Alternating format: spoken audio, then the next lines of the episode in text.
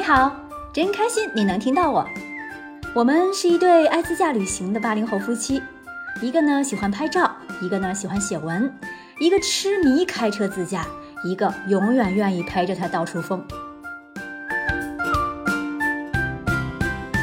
最近受北京交通广播电台之约，喜成盘子哥和北京交通台著名主持人刘笑老师一起在节目中聊了聊自驾那些事儿。从怎么爱上自驾的，到陪我们去西藏的三辆车，再到目前硬派越野车的改装、出行攻略、导航应用等方面都聊了聊。当然，一期节目的内容是远远聊不完的。总之，总有美好在路上。先来听听吧。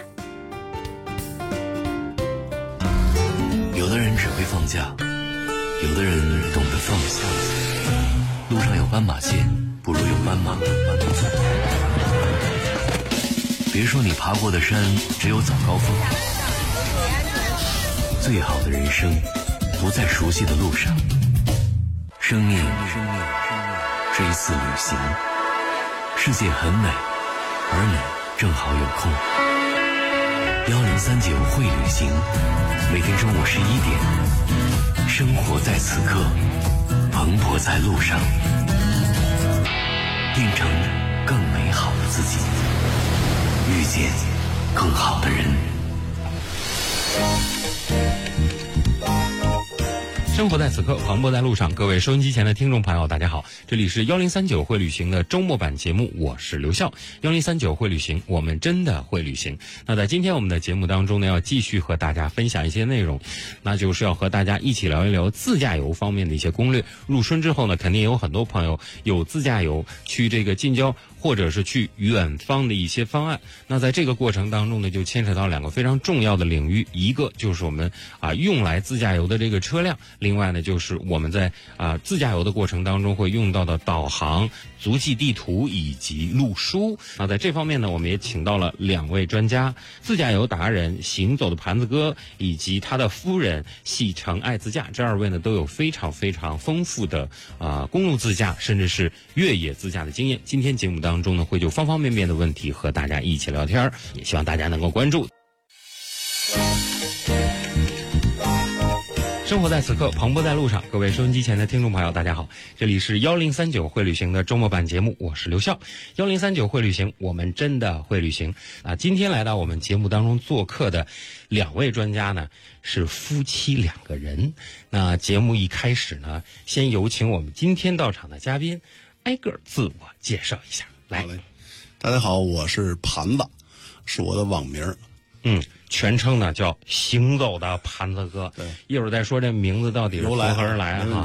接下来另外一位，各位好，我是喜成爱自驾，是盘子哥的副驾。哎，对，这个今天我们节目当中呢，就要和两位自驾游，同时呢，我们的这一位盘子哥呢，也可以说是一些越野车型的爱好者哈，嗯，一起聊一聊春日自驾游的一些攻略了。嗯，不过呢，在聊攻略之前呢。我们都非常好奇哈，这到底为什么叫盘子哥？行走的盘子哥，盘子先说盘子哈，盘子呢，大家顾名思义比较圆咕隆咚嘛，加上我本人大家可能看不见啊，也长得也比较圆，这是这是形象的啊。然后另外一点呢，我本人毕生三大爱好，一个是所谓的方向盘，拿着方向盘我就不是我了，就就可以随便飞了。第二个的是。就是从二十多岁就开始收集唱盘，所以唱盘家里有很多圆的嘛。嗯，第三个就是餐盘啊，之所以能长得圆，那这个东西少不了，就是餐盘。一方面喜欢吃，另外一方面也会吃啊。对对对，一个是喜欢吃，二一个自己也愿意去鼓捣鼓捣鼓捣吃。然后第三个呢，就是这个这个对外面的美食也有自己的一些想法跟 感觉，所以就是哎，三个盘合一体，所以就叫盘子哥。那为什么叫行走呢？就因为。经常在北京，在家里找不到我，就在外边。对，也是在圈中是这个非常非常有名的一位自驾游，甚至是越野方面的专家了哈。啊，谈不上专家吧，反正就是有点体会。嗯嗯。呃，上我们的节目呢，一般第一段呢，都要和大家聊一聊自己的经历，嗯，就是自己的爱好从何而来。这接下来呢，就要有请我们行走的盘子哥来介绍一下他非常光荣的历史了。到底是从什么时候开始喜欢上了这个自驾和越野？自驾，长话短说，这个由来呢是由于我当时买了第一部单反，说白了是这样的。有了单反之后，其实你看到的世界的颜色跟样貌，它会不同于你眼睛看到的。对。那有的这儿还感谢我老婆，她她很鼓励去买单反去玩这些东西，哎。那真的我也要替她谢谢你，不便宜改，但是改变了我的生活，甚至改变了我的一生，有可能是啊。然后有了这些东西之后呢，我发现可能我再去，因为我玩旅行什么的也很少跟团，还是选择自己出去。但是当时可能年轻的时候条件有限，没车，后来只能北京京郊啊。但是后来发现，哎，买了车以后，我想去哪儿去哪儿，对吧？越来越哎，所以当时有自己一辆小轿车以后，就开着我小车全国各地到处跑。嗯，然后那大概就是十多年前了，十多年前，啊，当时那个车也一点六一点六自然吸气的嘛，也很小排量的卧车，卧车，但是我开着那车也是毅然决然直奔西藏而去啊，并且成功的往返，成功往返，好厉害！对对，当时夫人陪着了吗？呃，没有，当时他不太敢去，当时我带着我父母去的，也帮我父母完成了一次这个西藏之旅。那这个难度更对，而且当时。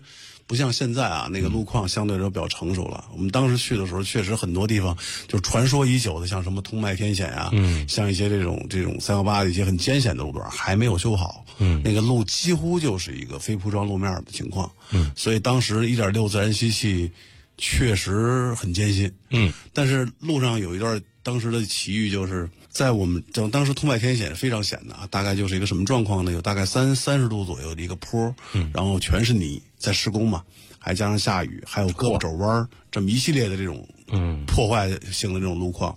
但是在我车前面还有一个北京大叔，嗯，俩人开着一辆夏利，哎呦嚯，那比你们更不容易，还厉害。所以我就觉得当时看到那一幕的时候，我就觉得可能，我觉得开什么车。你只要想去哪儿，我觉得都可以到。嗯，只不过就是你要去动动脑子，啊，该怎么去应付这些东西。嗯，啊，所以当时有了辆车之后，慢慢的开始喜欢上自驾了。嗯，然后后来是换了一辆这个这个这个 SUV，因为觉得小车嘛还是不安全，换辆大点的车。嗯，哦，大品牌啊，然后车的这个性能也更好了。嗯，开了两三年之后。这个突然觉得也不太能满足自己的想法了，因为我人生中的三辆车，我自己三辆车啊，嗯，我都带他们去过西藏，嗯，所以。感觉来感觉去，前两辆车慢慢都不能满足我了。嗯，那直到我换了这第三辆车，哎，我觉得稍微有点味道了。你你别忙啊，有你不满足的时候，只不过是刚换新鲜劲儿。哎，对对对，这个越野爱好者我也见过很多。其实对于车的这个爱好呢，是方方面面啊。最一开始呢，有可能确实是要试探一下，所以呢，往往他买的那个车的入门款呢，并不是性能最卓群的。是的。而且呢，在旅途旅途过程当中积攒下来的经验呢，也为他以后能够。换更好的车打下了很好的基础，他就是有意识的在挑选，或者说不会人云亦云了。那今天我们的攻略呢，一方面是和大家聊旅途当中的一些路书啊，包括一些导航的使用啊，啊，更重点的是呢，我们要放在第一时段要和大家一起聊的就是有关车的问题。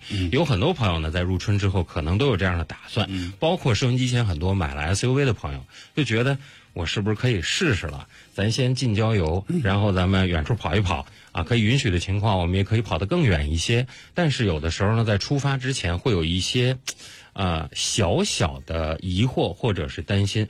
我相信，对，更多的不是来自这个男性朋友，也可能啊，他要和太太一起走哈。这个太太可能会比当老公的更担心，说你就这么直接就跑出去了，会不会有一些危险？啊，或者说我们买到了一辆。SUV，或者说我们打算从这个卧车晋升到这个 SUV 的时候，如果有这个打算啊，要注意一些什么样的方向？包括一些这个我们要规避的坑啊。我相信这个事儿呢，不光是你。连我们的这个喜成爱自驾啊，杨曼曼同学可能在老公换车的过程当中也会有一些建议吧。这个首先咱们不说深的啊，说咱们买什么品牌啊，到底怎么改装，咱们就从舒适性上来讲吧。这个曼曼有一些什么样的体会吗？最开始的那个卧车换了后来的这个 SUV，感觉如何？更舒服了还是更难受了？啊，我们俩在家吧，其实是有分工的，就是。就是关于生活方面都是我来负责，然后关于一些就是专业方面啊。都是他来负责，对，因为他的各种技术指标的分析啊，包括优劣势的分析啊，他都非常的认真、专业，在行。对，所以说这方面只要预算在允许范围内。我都是很支持他的，明白了。啊，主要控制这个上限，还还是还是在我这边去定这事儿。像您说的这个舒适性哈，嗯，我反正觉得车大一点肯定会更舒服，因为这个是咱们中国人对于车的一个共同的认知，对，就车大宽敞，我出去只要喘喘气儿都匀啊，这个我觉得是第一点，安全。对，第二点安全性它会高，嗯，车大的话，它肯定会高。另外一点，像舒适性，还有一个重要因素就是你开上以后，作为司机来说，嗯，你的感受是不是舒服？嗯啊，比如说这个，这个这个车的减震性能啊，是不是很颠呀？是不是很软呀？会不会让后排晕车呀？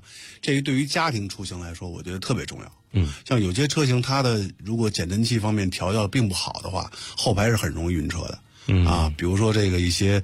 老的一些日系的一些大越野车，这个还能规避掉吗？就是通过调避震，或者说选车，当然可以。这个这一会儿杨您跟您说的改装问题，其实调改避震的一个重要原因就是适用于不同路况，嗯你可以解决你车内的舒适性的问题。嗯啊，所以这个我觉得选用一些城市版的 SUV 去做代步的话，或者你想去长途出行的话，舒适性是第一位的。因为你一个车，比如哪怕你的座椅不行，你可能你在。自驾的环节上，你比如说明明一个非常舒服的一个座椅，我可以开八百公里不累，但是一个很难受座椅，开五百公里我就够我就够呛了。对，这影响你的通行效率。人体工学，哎，工程学，这个很多厂家是不太不太在意的。嗯，但是有些厂家做的真好的情况下，那个车真的很舒服。嗯，哪怕车机不行，但是它座椅舒服，可能能解决很多问题。其实汽车最基本的呢，还是一个驾乘感受。对对。对至于你附属的那个中央屏幕上有什么，再说。对对，那些舒适性，所谓的方便不方便来讲，因人而异。对啊，因人而异。比如我就不喜欢那个什么，我这这充电那充电的，或者这蓝牙那蓝牙的，那我就可以不要，对吧？但是对于一个硬性指标，你这座椅是否舒服，你的减震是否舒服，这个太重要了。嗯。这个你不是说是花小钱能解决的，对你可能需要花大钱去解决。就是买车之前，或者说是在改装之前，也要有一个攻略在的。没错，而包括像您说到舒适性，还有一个重要问题，就是刚才说的空间嘛。空间不光是人乘坐的空间，那作为长途旅行来说，SUV 最重要的除了拉人以外，还要拉行李。嗯，你如果取决于您的家里人口，比如说您就像我们一样两口，我们去玩，那可能我基本上什么车都可以满足，我把行李大概往后一装就够了。但是对于有些车来讲，可能后排座椅没法放倒。那你的行李装载空间就有限了。嗯，那如果你四个人，比如说带着老太太一块儿去，带着带着父母，带着孩子，五口人坐一辆车，你后排空间就非常非常有限了。尤其后备箱那部分，对，你装什么都不行。所以大概五百公里内的旅行你可以，超过五百公里没戏了。嗯，所以这些都是取决决定你舒适性的东西。没问题，这个今天在我们的节目当中呢，我们会一一聊到有关这个攻略。说车的事儿呢，应该是一个大事儿，其实呢，所有的自驾游的一个啊最原始的基础啊。随着我们的经济实力。包括我们可选的范围在不断的扩大、不断的增加，有可能我们选车的时候呢，要注意的点也会越来越多。那这里是我们的幺零三九会旅行的周末版节目。今天在第一时段当中呢，非常高兴的请到了我们的两位自驾达人哈，行走的盘子哥和我们的喜成爱自驾。第一时段当中和大家分享的呢，是他自己的第一次这个自驾游的经历。包括为了一个单反开始全国游，在第二时段当中呢，我们会把注意力啊转移到这个如何选车，或者在改装的过程当中怎么改才是最实际的这个成本，包括最终的成果一定要配比，到底有一些什么样的秘诀呢？我们在第二时段当中会和大家一一说到。世界很美，而你正好有空。幺零三九会旅行，每天中午十一点，生活在此刻，蓬勃在路上，变成更美好的自己，遇见更好的人。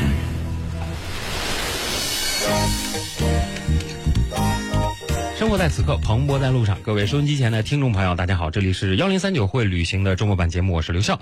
幺零三九会旅行，我们真的会旅行。不知不觉，马上进入我们今天节目的第二时段了哈。今天在节目当中呢，要和大家一起主要聊攻略。其实呢，也是和春天有关。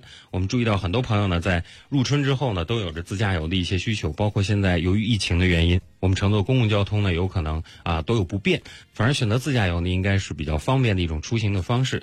但是呢，自驾游路途有长短。同时呢，在自驾游的过程当中，我们的舒适度啊，包括我们的一些关注点呢，也会有一些变化。那在今天我们的节目当中呢，我们请到的两位嘉宾，正好是自驾游甚至是越野方面的专家。那一位呢是自驾游达人、行走的盘子哥张伟，另外一位呢是他的夫人，在网上的名字也非常好听哈，叫喜成爱自驾啊，我们的杨曼曼。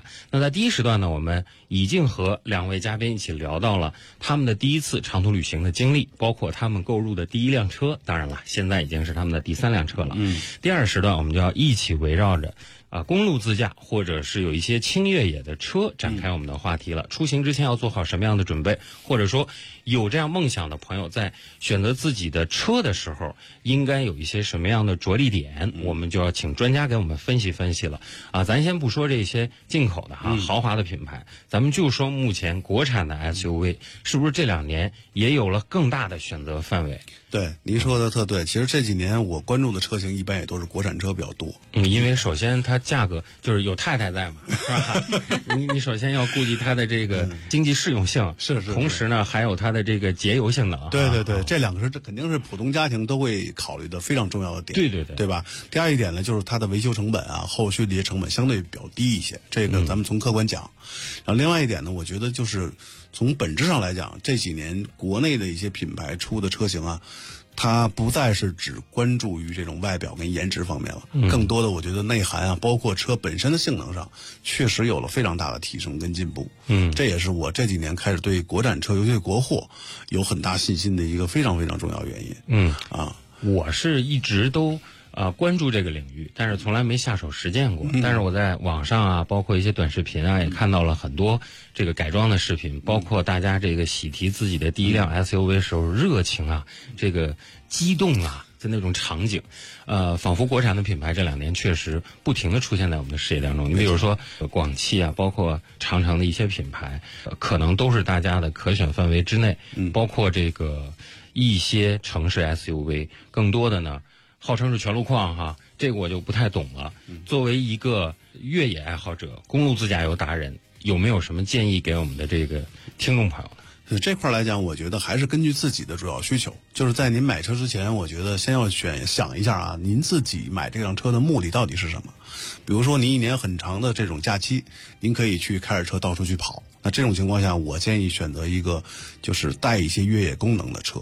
嗯，越 SUV 底盘相对高一点，然后带一点全时四驱，啊，甚至说在您的这个这个车的动力上，比如 2.0T 甚至以上的这种这种这种力量的车。哎，我我先打断你一下啊，两个疑问。首先二点零 T 够不够用？另外一个就是你说这 SUV，嗯，说在城里跑也行，出去跑也成，承载和非承载车身到底重要不重要？先说二点零 T 啊，嗯二点零 T 呢，很多人说这个这个二点零 T 啊，这是起步价。确实，这个车在城市里跑啊，您感觉不到它跟普通的原来的所谓的 2.0L 就自然吸气车有什么本质的区别。但是如果您上了高速，您会发现它的这种加速性能确实很好。当然，这个其实并不重要啊。换句话讲，你普通的 1.6L 也可以照样开到那个速度。但是在比如说您要是长途自驾，您去到一些海拔三千米、四千米以上的地方，在那样的路上跑的话，你会明显感觉到，如果带 T 的车型，你想超辆车很轻松；如果不带那个 T，被别人超非常容易，就 是自己上不去也是有可能。而且还有风险性，因为到一些关键紧急时间段的时候，您的油突然踩到底的时候，油不车不走，对，你想那个多慌，对吧？对，有关这方面的例子呢，都和一个名词有关。你比如说，我要翻一个垭口。这个时候就是风险比较大啊。对对对，其实还好了。其实旅行自驾风险并不大，其实还取决于您的技术啊，嗯心理素质跟技术问题。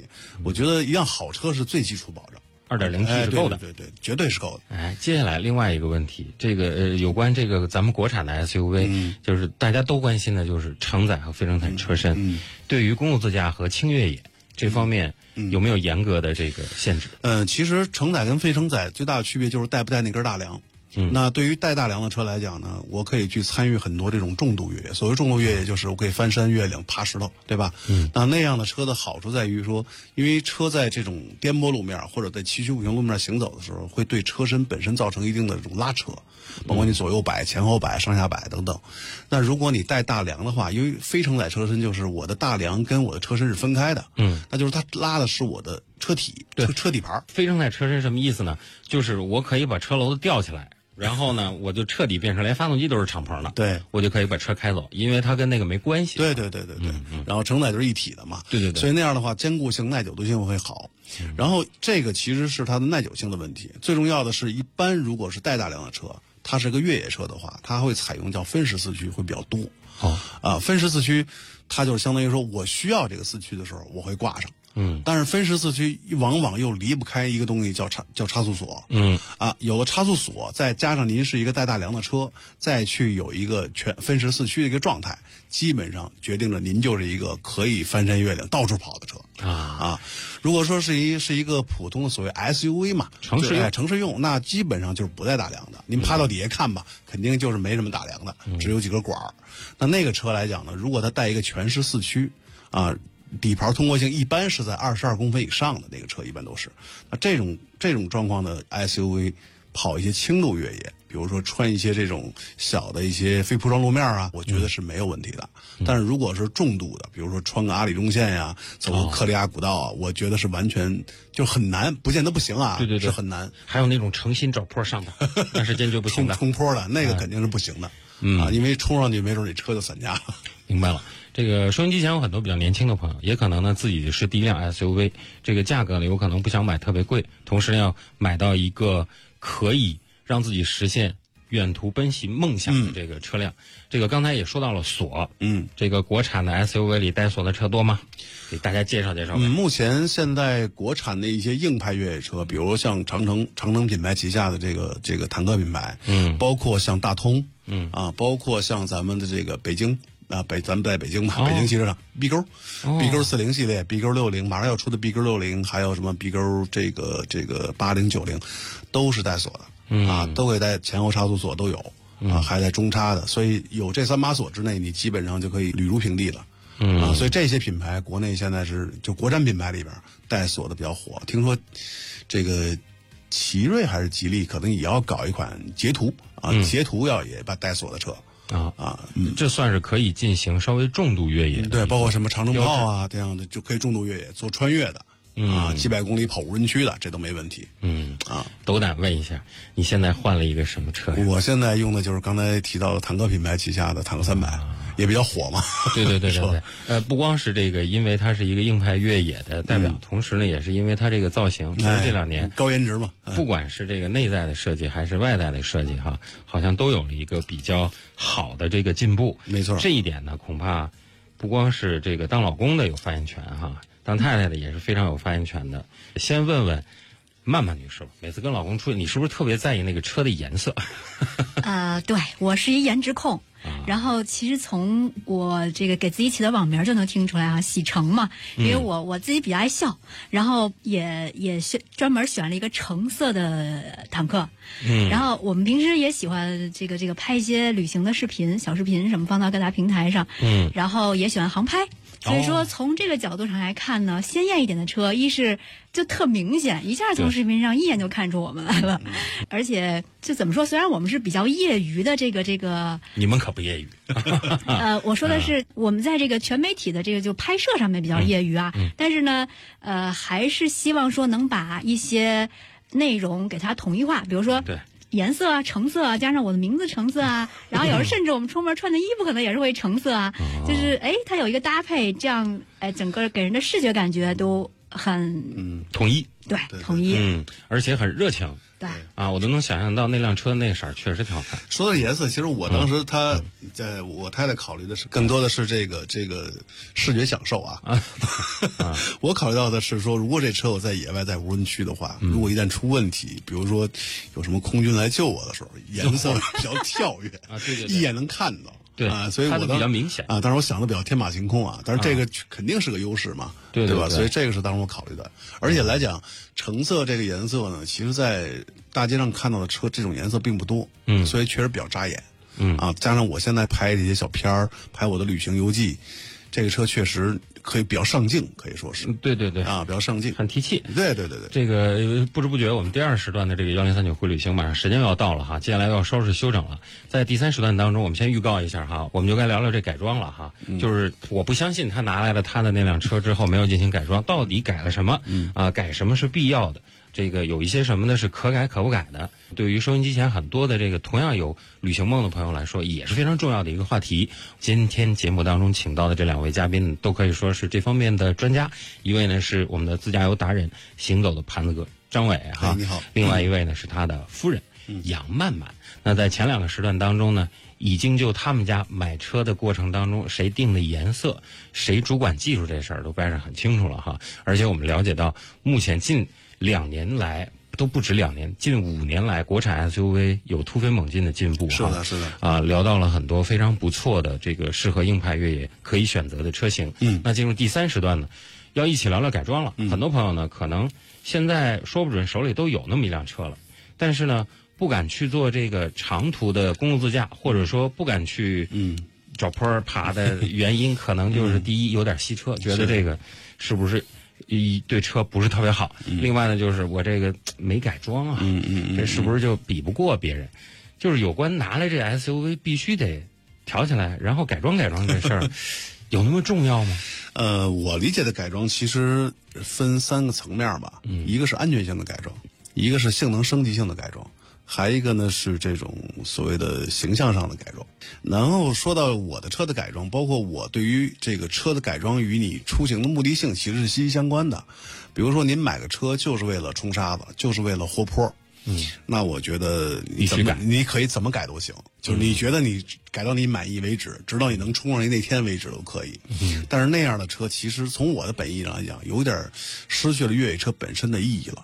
因为我在我自己做的旅行纪录片里，我曾经说一句话，就是车对于我来说就是个工具，它搭载它的主人应该是去到那些你们都没去到过的地方。我觉得这是这部车的意义。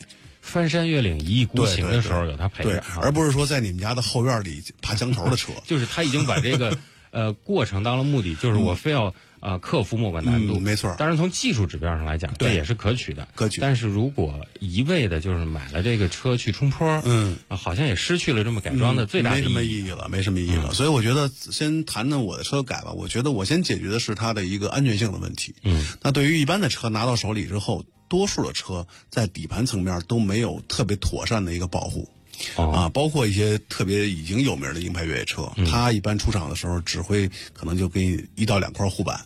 啊，多一点的可能三块，但是对于一个硬派越野车来讲，决定这车能不能伴随你几万公里下来，一个是发动机，一个变速箱、传动轴，还有分动箱，包括油箱。那这几块来讲，原则上都应该底下打上护板，而这个护板的选择也很重要啊。选好了，你可以非常非常踏实的走，不然的话，中间底下飞个石头或者搁一个大石头的话，那很可能你就回不来了。嗯，给大家那个说说呗，这个有没有什么讲究？讲究有啊。第一个呢，你大家会想，我这车装了护板会不会太重啊？重的话就费油。那我在一些高海拔或者说一爬坡地方，我车重的话会不会起步比较费劲？上不去。对，但实际上不用担心。一般来说呢，这个护板来讲，你不能选太轻的，因为轻的话就会薄。哎，薄肯定就不行。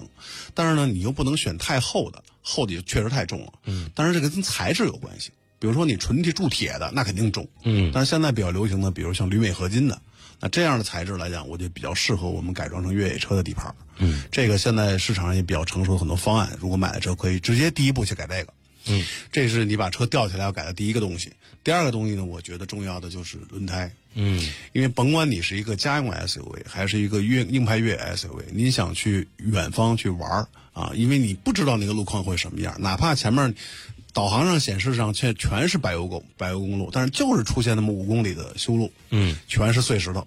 如果你没有一个好的轮胎的话，你肯定不敢过，或者走的非常非常慢。嗯，那如果你把轮胎改掉的话，那你很踏实。那我现在用的就是个一个 AT 的轮胎，就是纯越野胎。嗯，那基本上来讲，我走到一些山路啊、一些非铺装的地方，我就很踏实。而且速度可以开得很坦然，哎，很坦然啊。你一说这个轮胎，我就想起了这个车是不是要架高？呃，这块是另一码事了。刚才我说到的安全性，刚才这是两个解决安全性的东西。嗯，再往下就是性能性的东西。性能性的东西，我觉得通过性，通过性，这也是性能的一个提升吧。嗯，有几个改进，一个是就是你的身高啊，一般硬派越野车来讲，大家知道啊，这车我换的多高的减震器，然后我把车轮架多高，对吧？显得车又高又大，这个其实是有必要的，但不是必，不是绝对的。嗯，就是也是取决于您到底去哪儿。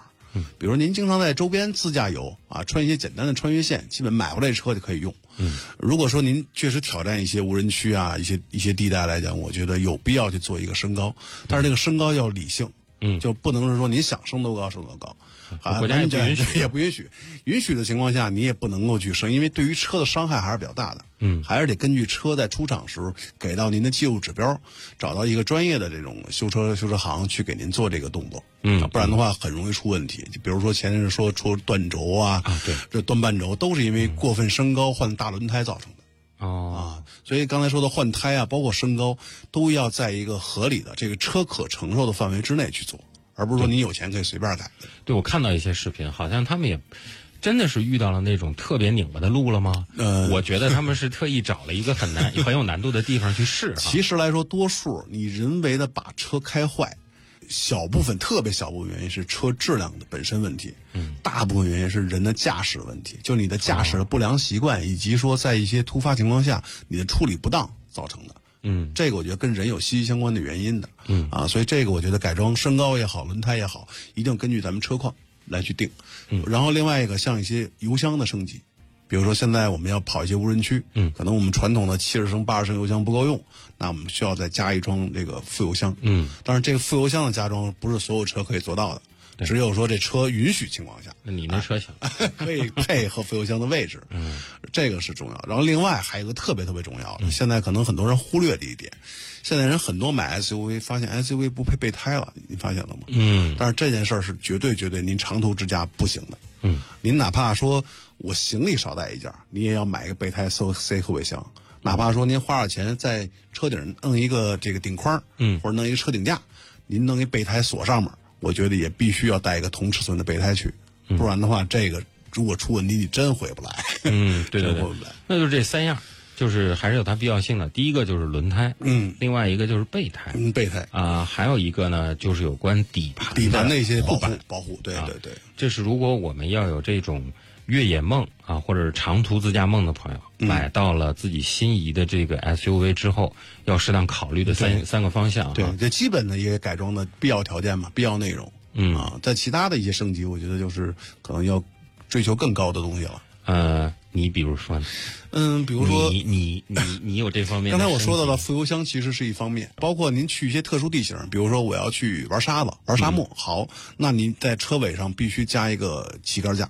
嗯。啊，不加那个你很难玩，因为在那里面你对象是看不到车的，在沙丘里面看不到，你必须挑一个几米高的杆子，嗯，才让对象跟你自己同向的车能看到你，嗯，这也是一个小改装，但是也是安全性的改装，嗯，里边包括涉水，嗯，你说我经常要在那南方，说我这经常要趟河，回家我得过一河，那您就得弄个什么什么收水喉什么的东西，对对对，这些都是根据具体情况来的，对，但是我特别想问的哈，就是我们的。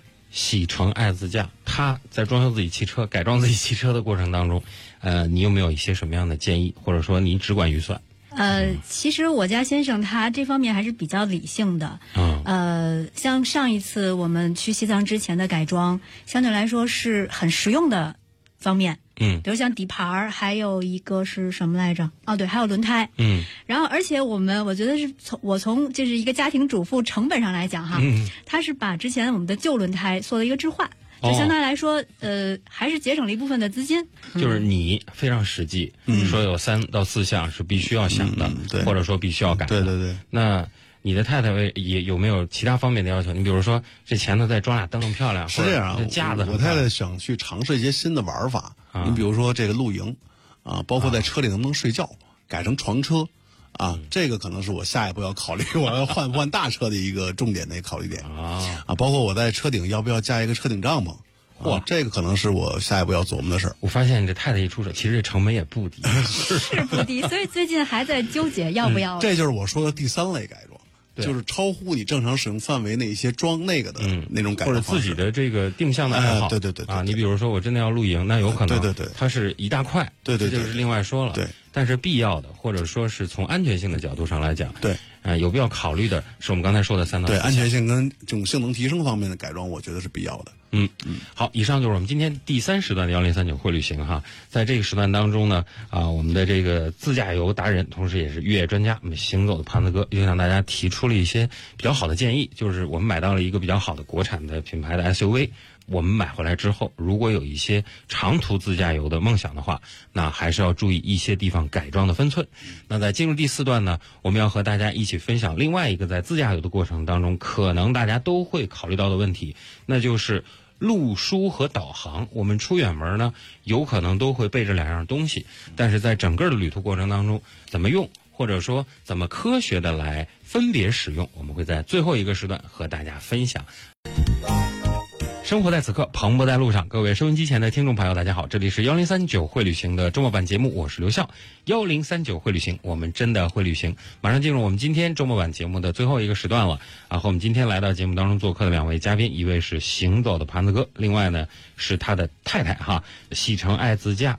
啊，一位张伟，另外一位呢是杨曼曼女士。那两位呢，在三个时段当中和我们一起交流的呢，是他们个人的一些经历啊，包括作为一位越野专家，对这个国产的一些专业的越野的 SUV 的一些改装的心得。那进入最后一个时段呢，我们打算聊一个长途自驾游过程当中我们都会遇到的问题，就是路书和导航。因为很多朋友呢，对于这个导航现在已经是，第一是无处不在，另外一个依赖度极度增高。就是我在。北京碰到的一些这个自己开车的同事哈，有的就是你告诉我在哪儿，我直接说进去，我说那不用，咱俩就商量着走就行。不行，我必须要，哪怕我不看他，我也得让他一直跑着，他有一种依赖感。那对于长途自驾，很多朋友呢，可能也会越来越依赖导航。这个东西真的准吗？我也看到了一些短视频，真看到了一些，尤其在。就是我看的那些什么进入横断山脉之后，有一些地方我就找不到了。嗯，那是真的吗？会出现这种情况？嗯，会的。这个取决于您的目的地是哪里啊。比如说，您到一些就是咱们相对人口比较密集的城市啊，包括一些咱们东部地区、南部地区，我觉得这个问题出现概率不高。嗯，但是如果到了中西部地区，包括西南部这些地区，我觉得，如果您翻山越岭去到一些野奢的地方，嗯，很有可能传统的导航。它的这种点就不准了，甚至到了一些小路的时候，它就失去了这个这个这个路线路径了。嗯，那你只能自己摸索去走了。那作为我们的越野专家，也是不止一次的购奔西藏的呃朋友，给大家介绍介绍经验呗。一般你出行是怎么样做准备？嗯，我觉得这些事儿呢，第一个来讲，咱们作为一个能够开车出行的人啊，甭管是您多大岁数了，我觉得至少说是一个大的动作，安全性是特别重要的。那有一份非常详实的，包括一些相对具体的一个路书，是一个保障。那如果说您有条件，您自己去按照这个弄个 Excel 表，嗯，如果您没不会，您您让孩子帮您弄一个啊。这里边写什么呢？我小杨上，我就我我经常会给我太太发一些我做的路书，可能我暂时不去，但是我会存下来。嗯，我会写几项，比如说我从 A 到 B，整个下来是哪儿到哪儿，然后回来 B 到 A 嘛，然后中间会大概走几天。然后第一天、第二天、第三天分别大概是哪儿？然后 A 到 B，B 到 C，C 到 D 的距离大概多少？导航也是分段搜，哎，分段搜。然后呢，我大概这边有什么好的景点啊？能我推荐的餐厅啊，我都写上去。只要我能查到的，慢慢找，我就搁往里搁。嗯，慢慢您补充完整之后，您会发现，哎，这儿我想想什么时候走，拿起这个就可以走。嗯，然后您再把这个地点输到导航里面，就可以很轻松的到了。嗯，当然了，如果说您去到西藏啊，包括像一些很偏远的地方。这些地方明摆的，它就是没有一个常规的导航线路的。比如说我这次穿越阿里，那比如去从仁多乡就很中间的一个无人区的地带，到错勤县啊，这一个相对人口也就几几万人的一个县城。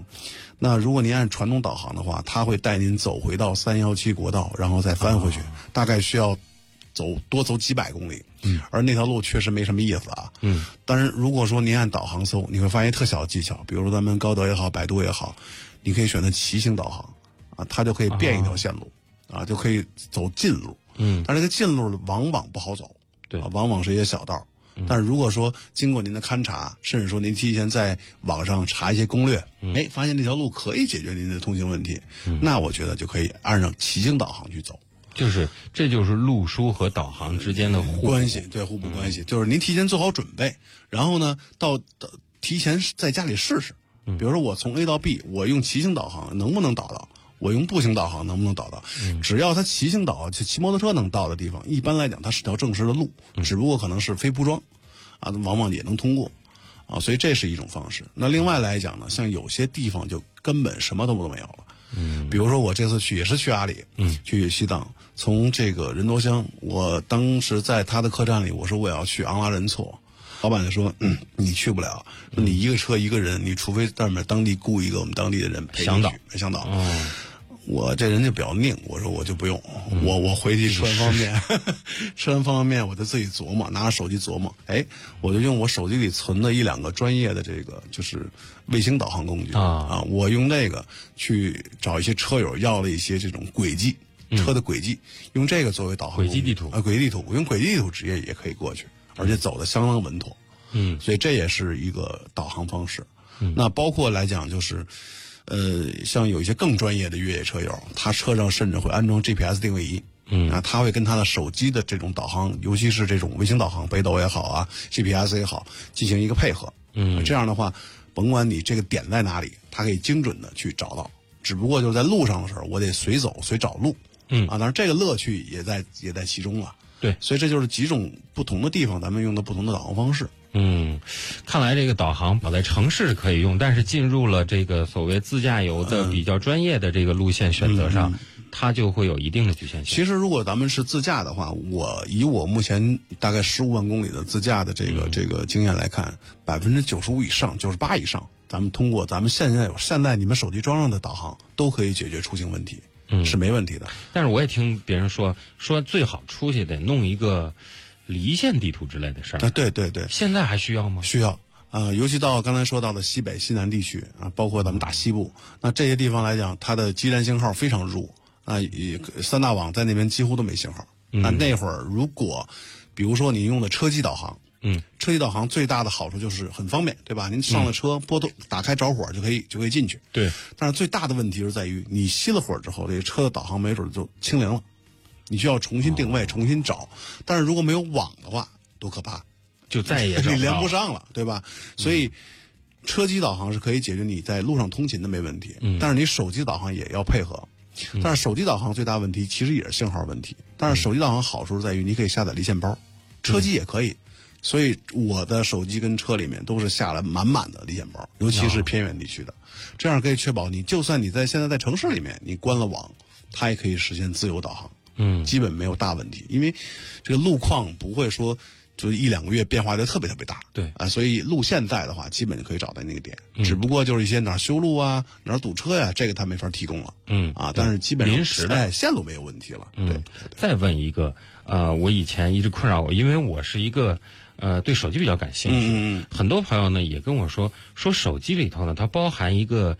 基站定位和 GPS 共用的问题，嗯嗯，就是一旦手机信号不好，它也会影响你的这个手机里面的导航，你自己的这个定位，会出现这种漂移的情况吗？呃，会出现，会出现。这个其实咱们不光说这个啊，包括我有前一阵子有朋友去咱们新疆，就是在边境线啊，就是红旗拉普那边。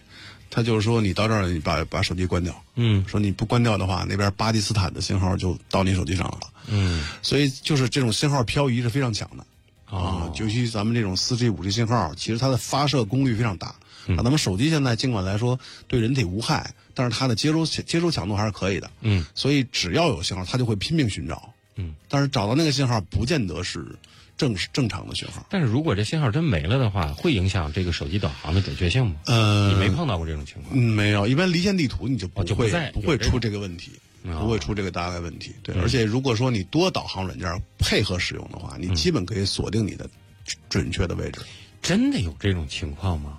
就是必须得配合使用吗？呃，会会。像咱咱举个例子呗，嗯，您比如说就是无人区，我觉得无人区是最能考验你的这个东西的。比如说我现在站在这个人多县城里面，嗯，那我要去一个，比如说像阿拉仁措，大概也就离三十公里，嗯，这三十公里需要穿过牧区，需要穿过牧区的围栏，包括要翻一座山。那如果说我要先去锁定一下，比如我现在开了十五公里的时候，左边出一村子，我要知道这村子是哪儿，我好去锁定我这轨迹上对不对？嗯啊，那我看了一下左边这村子，哎，发现导航上显示叫什么，比如说一一村儿嗯，然后我发现轨迹上显示的这个我我不在这个点上，那可能就会出现问题了，你跑偏了，就是可能你这个地图是失真的。有的人只会放假，有的人懂得放下。路上有斑马线，不如有斑马。别说你爬过的山只有早高峰，最好的人生不在熟悉的路上。